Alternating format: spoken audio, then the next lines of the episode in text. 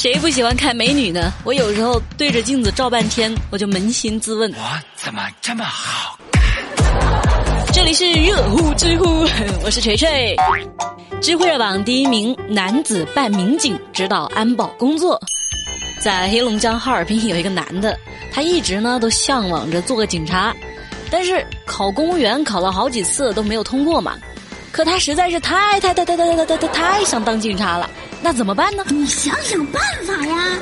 为了过这个警察瘾，他就买了一个假证件，然后买了一套警服，还有一根警棍，直接上街头巡逻去了。不过他确实没有干坏事儿，他看到街上有人打架，就赶紧上前制止啊！干嘛呢？干嘛呢？别动啊！警察。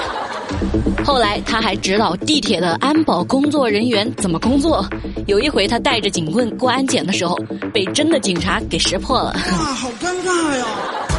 我想起了那一部叫做《无名之辈》的电影，就是那个张宇啊、任素汐还有陈建斌演的。做大做强，再创辉煌。老子警察出任务。陈建斌他在里头演的就是一个非常想做正式警察的一个辅警啊，那充满了正义感。有网友就说：“那能不能让这位哈尔滨的大哥也破格当个警察呀？”嗯，铁锤先讲一个故事啊。想吓唬我，没那么容易。故事里面的原告相当于咱们以前的地主，就取个名字叫富贵哈。有一天，这个富贵他找了两个工人。让他们把地上那些散乱的马粪堆起来，打算第二天拉走。结果他们村当天有一个叫张三的，他路过富贵家门口，就看到了这一堆马粪。张三就问那个巡逻的守卫，他说：“兄弟，这些马粪是谁的呀？”巡逻的人说：“哎，我不知道啊。”你问我，我问谁去？然后张三就把马粪给带回去了，撒在了自己家的田里。地主富贵第二天就把张三告上了法庭。就这么一件事儿啊，你们可能觉得，嗯，什么鬼啊？这跟警察的新闻有啥关系？你到底要干什么呀？哎呦，别急嘛！你们觉得这件事儿该咋判呢？富贵觉得他付出了财力和劳力，马粪应该是他的呀。可是张三又觉得马粪上又没有任何的标记，你不过是出钱请人把马粪给堆起来了，你又不是把马粪给买下来了。听起来好像嗯都有道理哦。那法院到底该咋判呢？那我直接说结果哈，他判给了富贵，为啥呢？其实很简单啊，判给富贵不是因为他是地主啊，有钱有权，他其实是代表着法律和社会是支持劳动创造财富的行为的，这样别人才会积极劳动啊。那如果判给张三会有什么后果呢？是不是就相当于法律默认了这一种不劳而获的行为，就别人创造出来的财富？如果他不好好守着，就可能会被其他人拿走。一百年后，这个村子是不是人心就会涣散，就没有人会愿意安心下来做事了？是不是？所以我们要看到这件事情它会带来的连锁反应。如果破格让那个哈尔滨的那男的去当警察，也不是不可以。但是你要想想，那其他想当警察的人怎么办？还考什么试啊？你买根警棍去街上站岗不就好了吗？你是保安，不是公安，晓得不？一旦降低了这个警察的门槛，社会就会起大乱子。那遭殃的是谁？还不是咱们吗？智慧热榜第二名，十五岁的女孩拉黑全家，跨省见男网友。八月三号吧，江苏有一个十五岁的女孩，她打算离家出走。她还挺有决心的，把家人和朋友全给拉黑了，然后就坐上了去山东枣庄的大巴车，准备去找她在网上认的一个哥哥，然后一起创业卖衣服。小姑娘真的是单纯哈，不知道社会险恶，让你别读书去和他打工的哥哥，这能信吗？不过其实不瞒你们说，我初中也犯过这样的事儿，真是头发长见识短呐。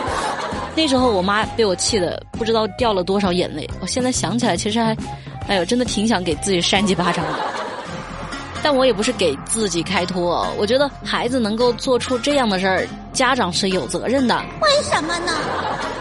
我妈就是她，平时从来不问我作业写完了没有啊，吃饭没有啊，还有没有钱用啊。等我犯错了，他兴头上来了，才会边哭边骂我不争气。小兔崽子！那一个小姑娘在这样的环境下成长。她得不到家人足够的关心和爱，她就会把自己的感情和精力都放在亲人之外的人和事物上。那么在网络世界里，一旦有一个陌生人开始对你嘘寒问暖，对你好那么一点点，就足以动摇人心。你要矜持一点。知乎热榜第三名女子醉驾被查之后秒变影后。这两天，山东青岛的交警他在夜查的时候，查到了一名醉酒的女司机。这位女司机啊，她为了逃避法律的制裁，那真的是花样百出。比如说，她不配合吹气检查啦，准备跳桥啦，到医院之后还说我要上厕所，我好像没有擦屁股。然后就准备翻窗逃跑，甚至还咬舌呢。她边咬边说：“警察，你把我的手捏伤了，我的身体不能轻易让人碰的。”你是不是有病啊？有网友说：“你怎么老装疯卖傻的，浪费警察时间呢？这迟早是要查出来的，你配合一下，下次改正不就完事儿了吗？”就是嘛，铁锤感觉这位大姐没别的，就是欠收拾。你要不是被抓，可能她自己都不知道她这么能演。我想打影后，真的，为什么不可以？知乎热榜第五名，独腿老人捐款四十年，常常是露宿街头。山西太原有一个六十二岁的老爷爷穆建和，他在一九七九年的时候，因为事故失去了右腿，退休之后呢，就把他收入的百分之七十都捐了出去。现在是以拾荒为主，那常常是露宿街头。老人还挺可爱的，他每捐一次款，就奖励自己一个雪糕，哼，跟美丽差不多啊。美丽现在不是在减肥吗？她每瘦五斤就决定奖励自己吃一顿烤肉。我就觉得，美丽，你下次吃的时候叫上我可以不？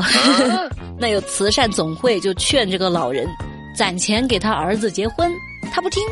那别人让他留下他真实的姓名，他说他叫全为民啊，为人民服务的为民啊。哎呀，老人家真的是太善良了。可是底下还是有网友批评他说：“这是个吧，自己的生活都不能保障，你还担心别人呐？他儿子也算是倒了霉了。”还有人说，自己亲人都照顾不好，还捐钱出去，这是心理疾病呀！哎呦，铁锤看到这些话真的是气不打一处来啊！你们嗯，可以不理解老人的行为啊，可以有自己的想法，但是人家是在做好事哎。